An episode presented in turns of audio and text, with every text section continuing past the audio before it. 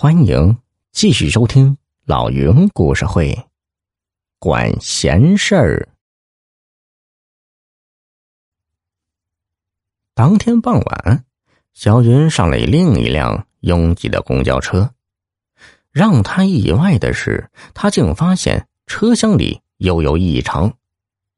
有一个戴鸭舌帽的男人鬼鬼祟祟的贴近一个时髦的姑娘。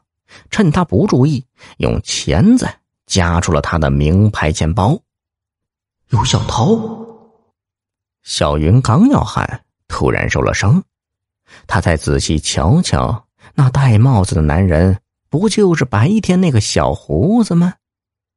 小云乐得一拍大腿，心想：“哎呦，真巧，这可不是嘛！我这会儿坐车就要去省电视台找小胡子和墨镜男。”没想到，竟在公交车上就碰到他俩了。估摸着他俩这又是在演戏的吧？小云想着，既然是传播正能量，那就再去配合一下他们。想到这儿，小云几步挤上去，冲到小胡子跟前儿，搭手掐住了他的脖梗子。小胡子被掐得喘不过气，直翻白眼儿。他歪头一看，这男人就瞪大了眼睛，仿佛在说：“哎呦，怎么又是你呀？”此时的小云已脱下了又脏又破的工装，换上了新外套，洗了脸，头发也拾掇了，看上去清爽又利索。小云冲小胡子使了个眼色，随后转向了那个姑娘说：“他是小偷，你的钱包被偷了。”那时髦的姑娘赶紧一摸兜，钱包却也是没了。再一看，还真在小胡子手里呢。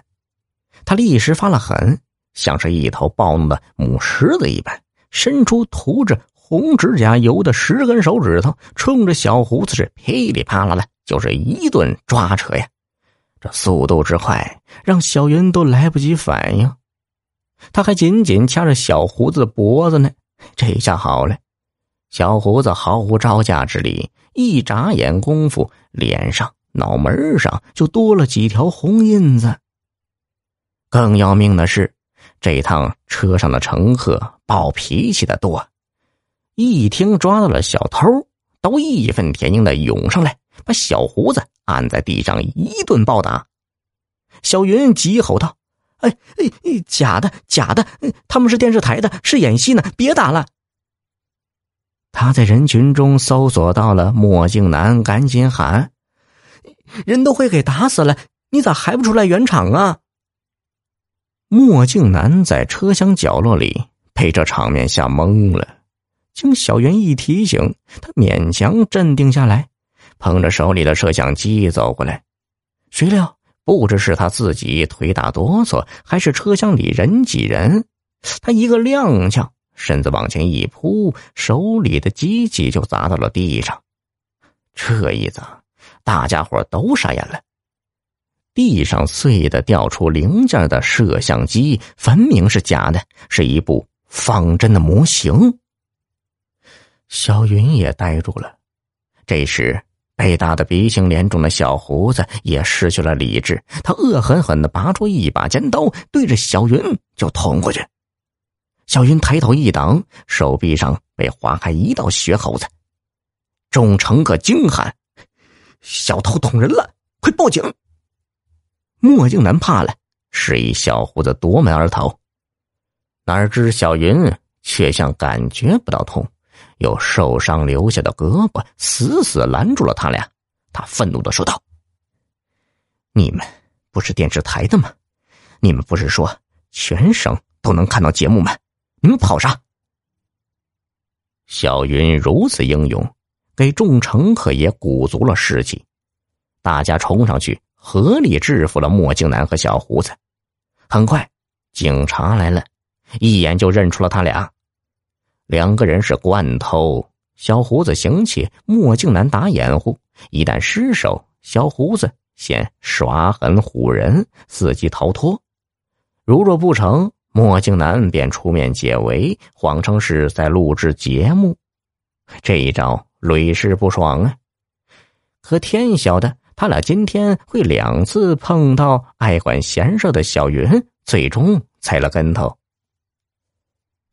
警察也觉得不可思议，问小云是怎么回事小云支支吾吾的说：“我是，我是为了我奶奶。”小云是奶奶带大的，他爹是个赌鬼，为躲避赌债跑了路，至今生死不明。妈妈把还在襁褓中的小云扔给了奶奶，从此远走高飞。奶奶给可怜的孙儿取名叫云顺当，希望他一生顺顺当当。小云红了眼圈说：“当初我爹把奶奶的脸都丢光了，所以我得给奶奶长脸。我怕奶奶在电视上看见我穿的邋遢会心疼，这才去洗了脸、理了发、换了新衣服。”我想去电视台，请他们给我重新录几个镜头，哪怕几秒也行啊！没想到，在去电视台的车上就遇到他俩了。说到这儿，小云的手机响了，是个陌生号码，声音却熟悉的很。顺子，奶奶看见你抓坏人了，你伤着没有啊？现在的网络还真是发达。小云见义勇为的画面，墨镜男是没录下，可是别人拍了小视频，还传上了网。老家有人看到，赶紧去拿给小云的奶奶看，奶奶开心极了。做笔录的警察笑着接过手机，说道：“奶奶，谢谢您教出了这样一个好孙子。”奶奶听到了，在电话那一头笑得。格外幸福。听众朋友，本集已播讲完毕，要多多评论哦。